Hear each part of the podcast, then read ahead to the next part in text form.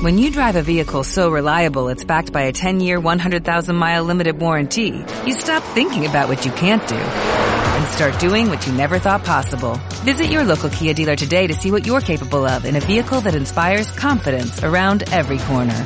Kia, movement that inspires. Call 800-3334-KIA for details. Always drive safely. Limited inventory available. Warranties include 10-year 100,000-mile powertrain and 5-year 60,000-mile basic. Warranties are limited. See retailer for details.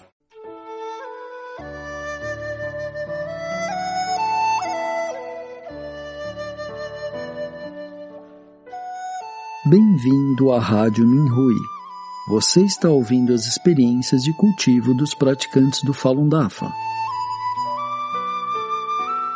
Nossos votos de bom entendimento e iluminação. No programa de hoje trazemos uma experiência de cultivo da categoria Jornadas de Cultivo, intitulada Alguns pensamentos sobre não cooperar com o mal por um praticante do Falun Dafa na China. O mestre disse, aspas, não importa a situação, não coopere com as exigências, ordens e provocações do mal. Fecha aspas. Os pensamentos retos dos discípulos do Dafa são poderosos, essenciais para avanço adicional 2. Os praticantes do Falun Dafa, também chamado de Falun Gong, têm entendimentos diferentes em relação a esse ensinamento do Fá. Recentemente compartilhei a minha compreensão desse ensinamento com alguns praticantes que haviam acabado de ser libertados da prisão. Muitos discípulos do Falun Dafa sofreram uma intensa perseguição na prisão por praticarem os exercícios do Falun Dafa, recusando-se a serem transformados e recusando-se a fazerem trabalhos forçados ou a seguirem outras ordens dos guardas. Penso que devemos ter um entendimento holístico da situação do Fá referida acima e não ir a extremos. Creio que isso é crucial para que o mal não se aproveite das nossas brechas e nos persiga mais severamente. Já fui preso e condenado muitas vezes. Fui encarcerado num total de dez anos. Muitas vezes pratiquei os exercícios, recusei trabalhar, fiz greve de fome e recusei outras exigências e ordens do mal enquanto estava detido. O mestre disse, aspas, outro dia eu disse que a luz do Buda ilumina e torna tudo reto, perfeito e brilhante. Em outras palavras, a energia emitida de nossos corpos é capaz de retificar todos os estados anormais ao nosso redor. Fecha aspas. Sexta palestra Zhuan Falun. O meu entendimento desse trecho do Fá é que se olharmos para dentro ao enfrentarmos conflitos e sempre tivermos uma mentalidade misericordiosa, seremos protegidos pelo Mestre. Além disso, o ambiente irá mudar de acordo. Por favor, lembre-se: os discípulos do Dafa não têm inimigos e nossa única missão é salvar os seres conscientes. 1. Um, não há nada de errado em cultivar a si mesmo.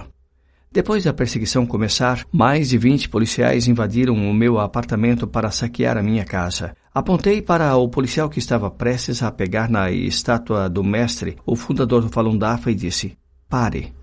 Ele parou. Perguntei a eles: Por que vocês invadiram e saquearam a minha casa? Qual lei infringi? Eles disseram: Alguém disse que você deu os ensinamentos impressos do Falun Dafa a ele. Eu disse: que prova você tem de que eu fiz isso? Além disso, mesmo que tivesse feito, não é algo errado. Afinal, os ensinamentos do Falun Dafa guiam o nosso cultivo e é normal lê-los. O policial não respondeu e apenas tirou algumas fotos dos nossos ensinamentos que encontraram na minha estante. Eles me levaram para uma delegacia de polícia. Mais de 20 policiais se revezaram para me interrogar. Eles me perguntaram repetidamente: Como conseguiu as escrituras? Para quem mais você as deu? Eu disse: Alguém me deu essas escrituras. Eu tirei cópias numa loja de Xerox. Você afirma que alguém te disse que as escrituras desse alguém foram dadas por mim. Eles me perguntaram novamente: Para quem mais você deu as escrituras? Diga os nomes. Eu disse: Nós, discípulos do Dafa, nos chamamos de irmão ou irmã, e não pelos nossos nomes. Além disso, mesmo que soubesse os seus nomes, não diria a vocês. Caso contrário, iriam prendê-los. Isso significaria que eu estaria permitindo que vocês fizessem maldades. É contra minha convicção? Eles continuaram a me interrogar durante dois dias e eu continuei esclarecendo a verdade sobre o DAFA para eles. Finalmente, um diretor disse: Ele se recusa a cooperar, então não podemos fazer mais nada senão executar a política. Eles me levaram para um carro. Pensei que me levariam para um centro de detenção, mas eles me levaram novamente de volta para o meu local de trabalho. Antes de partir, o diretor me disse: Precisamos mesmo de colaboradores, mas na verdade nós os desprezamos e os menosprezamos. Admiramos a sua persistência na sua crença.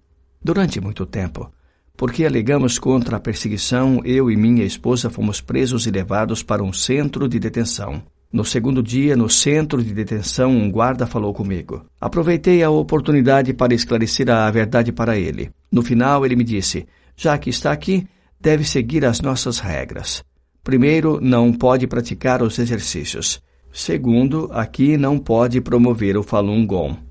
Terceiro, não pode ensinar os outros a praticarem o Falun Gong. Eu sorri. Ele perguntou: Por que está sorrindo? Eu respondi: Sou um praticante do DAFA, então como posso deixar de praticar os exercícios? Se eu ensinar os outros a serem bons de acordo com os princípios verdade, compaixão, tolerância, é bom para todos vocês. Ele pensou durante algum tempo e disse: Está bem. Pode praticar o Falun Gong e pode também ensiná-los a serem boas pessoas, mas não pode ensiná-los a praticar o Falun Gong. Pensei: se eles ousarem aprender, eu me atreverei a ensiná-los. Então eu disse: Não faz mal. Então, por favor, anuncie isso aos prisioneiros. Depois, ele foi para as celas e disse a todos: Ouçam todos. Quando o praticante do Falun Gong praticar os exercícios, ninguém pode incomodá-lo.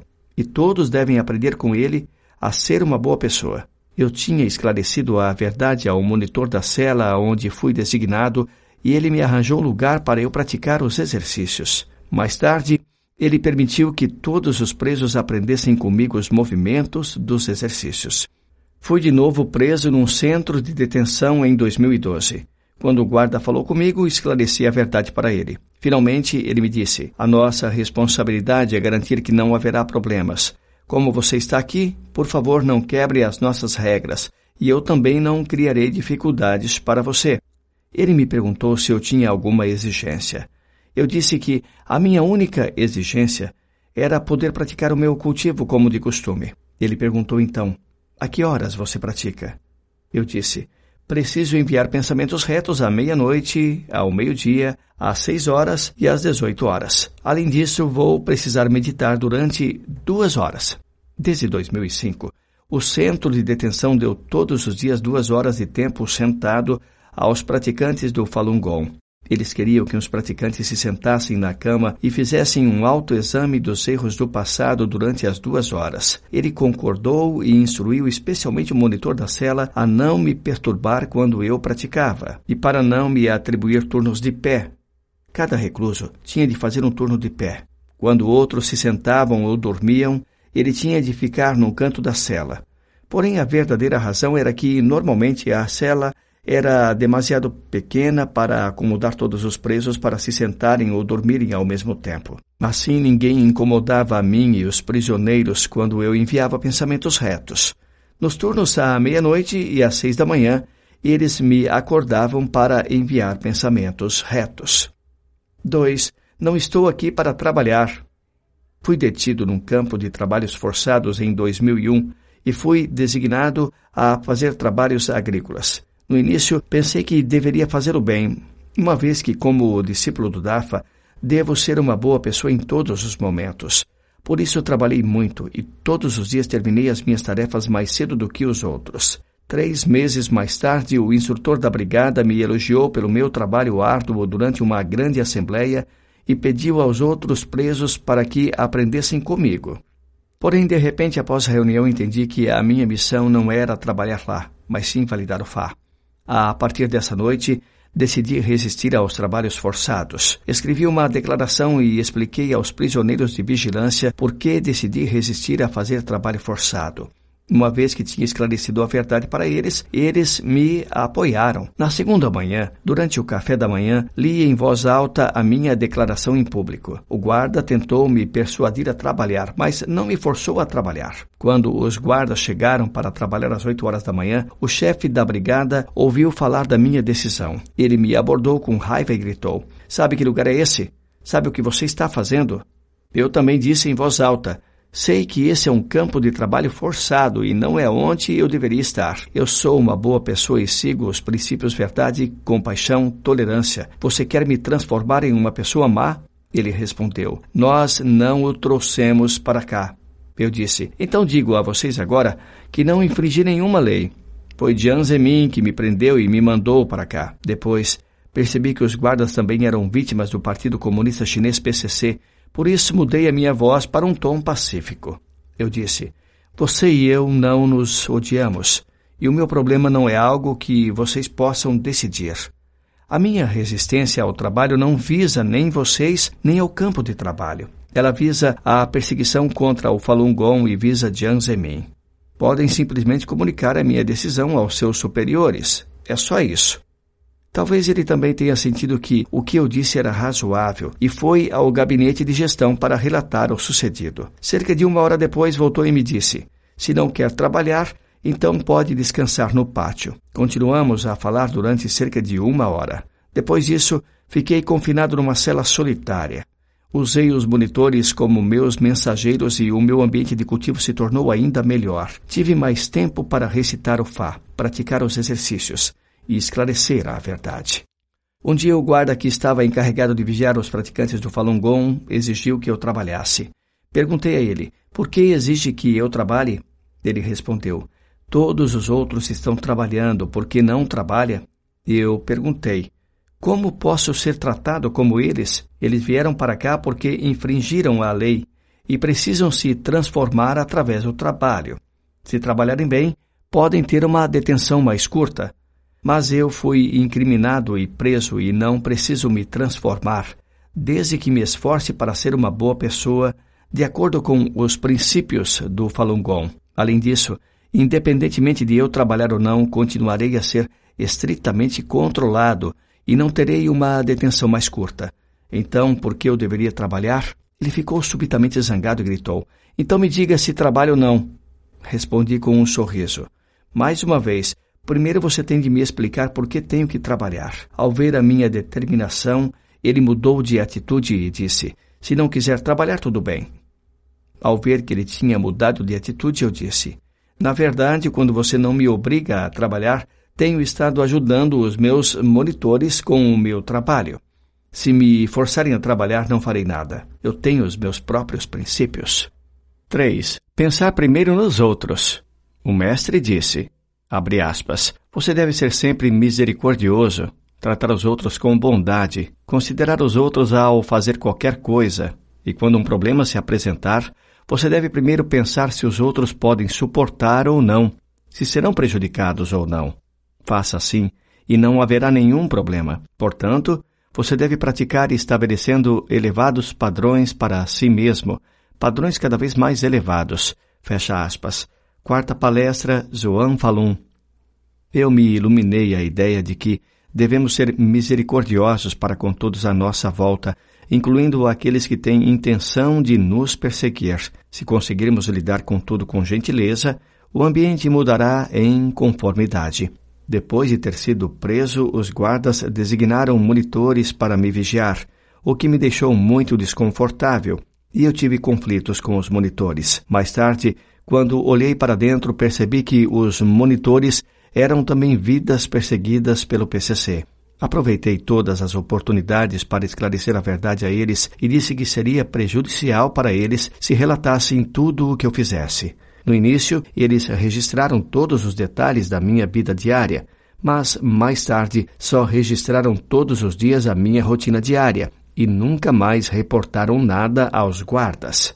Eu podia praticar os exercícios, transcrever o Fá normalmente. Quando os guardas perguntavam o que eu fazia todos os dias, eles diziam apenas que eu continuava transcrevendo as escrituras do Buda. Os monitores eram também presos, designados pelos policiais. A fim de não causar problemas aos monitores, tentei sempre considerar como as minhas ações os afetariam. Por exemplo, evitava-os sempre quando praticava os exercícios. Eu sabia que eles não me incomodariam, mas se alguém me visse praticando os exercícios, isso criaria um problema para o monitor. Uma vez, quando fui ao banheiro tomar banho, os monitores foram embora. Quando terminei, esperei lá fora até encontrar um preso para voltar comigo. O prisioneiro perguntou: Por que você não voltou sozinho? Eu respondi: Se eu voltasse sozinho, os guardas iriam criar problemas para os monitores. Ele suspirou com emoção. Vocês praticantes do Falun Gong são verdadeiramente gentis e pensam sempre nas necessidades dos outros. Normalmente meditava de manhã cedo, quando os presos ainda dormiam. A maioria dos patrulhadores noturnos que também eram presos tinham compreendido a verdade e não interferiam comigo. Mas havia algumas exceções. Um dia, o monitor me disse que um patrulhador tinha informado que eu tinha feito a meditação no seu turno, e o monitor disse a ele: Não é da sua conta. O monitor também me disse que essa pessoa era a pior, que também gostava de fofocar com os outros. A partir daí, e embora ninguém tenha me impedido de praticar os exercícios, quando era o turno daqueles dois patrulhadores que tendiam a fofocar sobre os outros, tomei imediatamente o intervalo de uma hora entre as duas patrulhas para meditar, apenas para evitar que os patrulhadores criassem karma e para evitar que os monitores se sentissem pressionados. 4. Os discípulos do Dafa têm compaixão e dignidade. Nós, discípulos do Dafa, somos tolerantes e compassivos. Mas quando enfrentamos a perseguição, devemos ter pensamentos retos, fortes e determinados que possam desintegrar os fatores maléficos noutras dimensões, embora não víssemos as pessoas nesta dimensão. Fui levado para um campo de trabalho forçado em 2002. Um dia, os guardas reuniram todos os detidos na delegacia e começaram a revistar todas as celas. Vi o diretor da brigada e um monitor-chefe entrarem na minha cela e depois de algum tempo eu os vi sair. O guarda segurava uma espessa pilha de papéis. Eu disse: Esses papéis são meus. Por que levaram os meus bens? Ele disse: esses são proibidos e temos de confiscá-los. Eu disse: Esses são os rascunhos de cartas que estou escrevendo para diferentes departamentos e delegacias. É o direito que é conferido pela Constituição e a política do campo de trabalho também os permite. Se levarem as minhas coisas sem a minha aprovação, estarão se comportando de forma ilegal. Ele ainda guardou os papéis, afastou-se e disse: Eu disse que eles são proibidos, então eles devem ser proibidos. Eu disse em voz alta: Vou processá-lo. Tem de manter as minhas coisas seguras. É bom que não falte uma única folha. Pouco tempo depois de ter saído, ele voltou segurando os meus papéis e disse: Como eu disse, não vou perder nenhum dos seus papéis. Colocou-os na bolsa à sua frente e disse: Vou selar a bolsa e guardá-la para você. Quando for libertado, eu os devolverei. Depois ele selou a bolsa e devolveu quando eu fui libertado, conforme prometeu. Os guardas rotularam a si próprios como representantes do governo. Afirmaram que se algum preso os contradissesse, estariam se opondo ao governo. Quando fui transferido para uma nova sessão, descobri que existiam muitas regras pouco razoáveis. Um preso tinha de ficar em posição militar e gritar o seu nome e dizer que estava passando. Quando os presos viam um guarda, tinham de se levantar, baixar a cabeça e gritar: Olá, oficial! Eles me disseram que um companheiro praticante detido ali, que se recusou a gritar olá oficial, foi pendurado intermitentemente durante meio ano. Pensei, sou um discípulo do Dafa, a esperança da salvação de seres sencientes. Não posso deixar que esses guardas sejam tão desrespeitosos para com os discípulos do Dafa. Assim, quando vi os guardas, recitava o Fá na minha mente, deixar emergir a misericórdia do coração e apresentar uma expressão de bondade e serenidade no rosto. Capítulo 2 Grande via para alcançar a perfeição. Depois olhava para eles, sorria e acenava.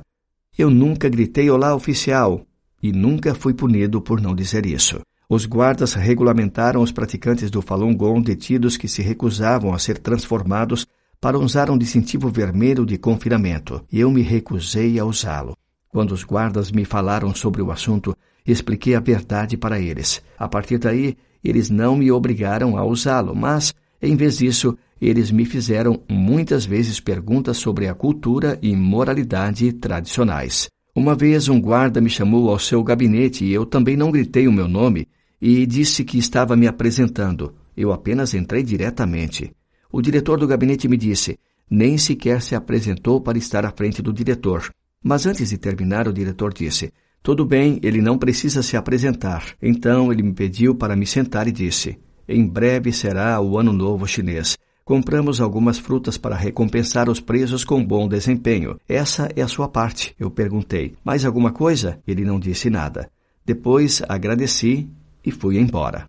Às vezes também cooperei com os guardas. Fui novamente preso em 2012. Um dia, o diretor da brigada, que era responsável pela questão do Falun Gong, falou comigo. Ele me pediu para escrever uma auto-introdução. Quanto mais detalhada, melhor. Eu disse que nunca assinei nada nem escrevi nada à polícia. Mas depois de ele ter solicitado repetidamente, mudei de ideia e pensei que seria uma boa oportunidade para esclarecer a verdade aos guardas. Demorei duas semanas para escrever uma declaração de quase 10 mil palavras.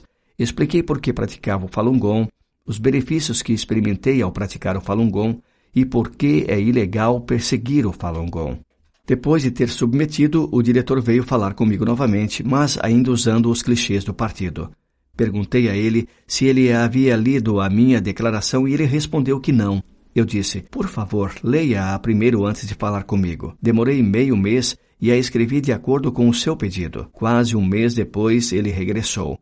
Ele disse que tinha lido a minha declaração duas vezes e achou-a muito comovente e concordou plenamente com o que eu tinha escrito. A partir daí, ele não me incomodou mais. Uma vez fui libertado em 2010. Dois dias após a minha libertação, os agentes da delegacia da polícia local, juntamente com alguns agentes da Agência 610 e do Gabinete de Gestão da Área Residencial, vieram à minha casa, trazendo alguns presentes. O oficial de registro entre eles me pediu que fosse à delegacia da polícia para recolher as minhas impressões digitais e assinar algumas coisas. Eu recusei. Os agentes da polícia disseram: se não passar por esse procedimento, então não poderá obter o seu registro familiar e a sua nova identidade. Eu disse: não importa se tenho ou não minha identidade, continuo a ser um cidadão da China e ainda sou um discípulo do DAFA. Meses mais tarde, a polícia me chamou para ir buscar o meu registro de residência e minha identidade. Eu perguntei: alguma condição prévia? O agente disse: não. O líder do departamento da polícia disse que sua condição é especial e concordamos em registrar a sua residência familiar e emitir a sua identidade. Apenas fiz o que um discípulo do DAFA deveria fazer com base no FA mas por não conseguir estudar o Fá e praticar devidamente os exercícios durante muito tempo, tenho de recuperar o atraso. Preciso estudar bem o Fá, me cultivar melhor e usar o tempo limitado que me resta para salvar mais seres sencientes.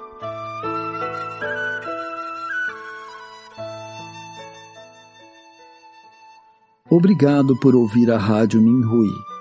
Para mais informações a respeito da perseguição ao Falun Dafa na China e de experiências e eventos de praticantes ao redor do mundo, visite o nosso site pt.minhui.org.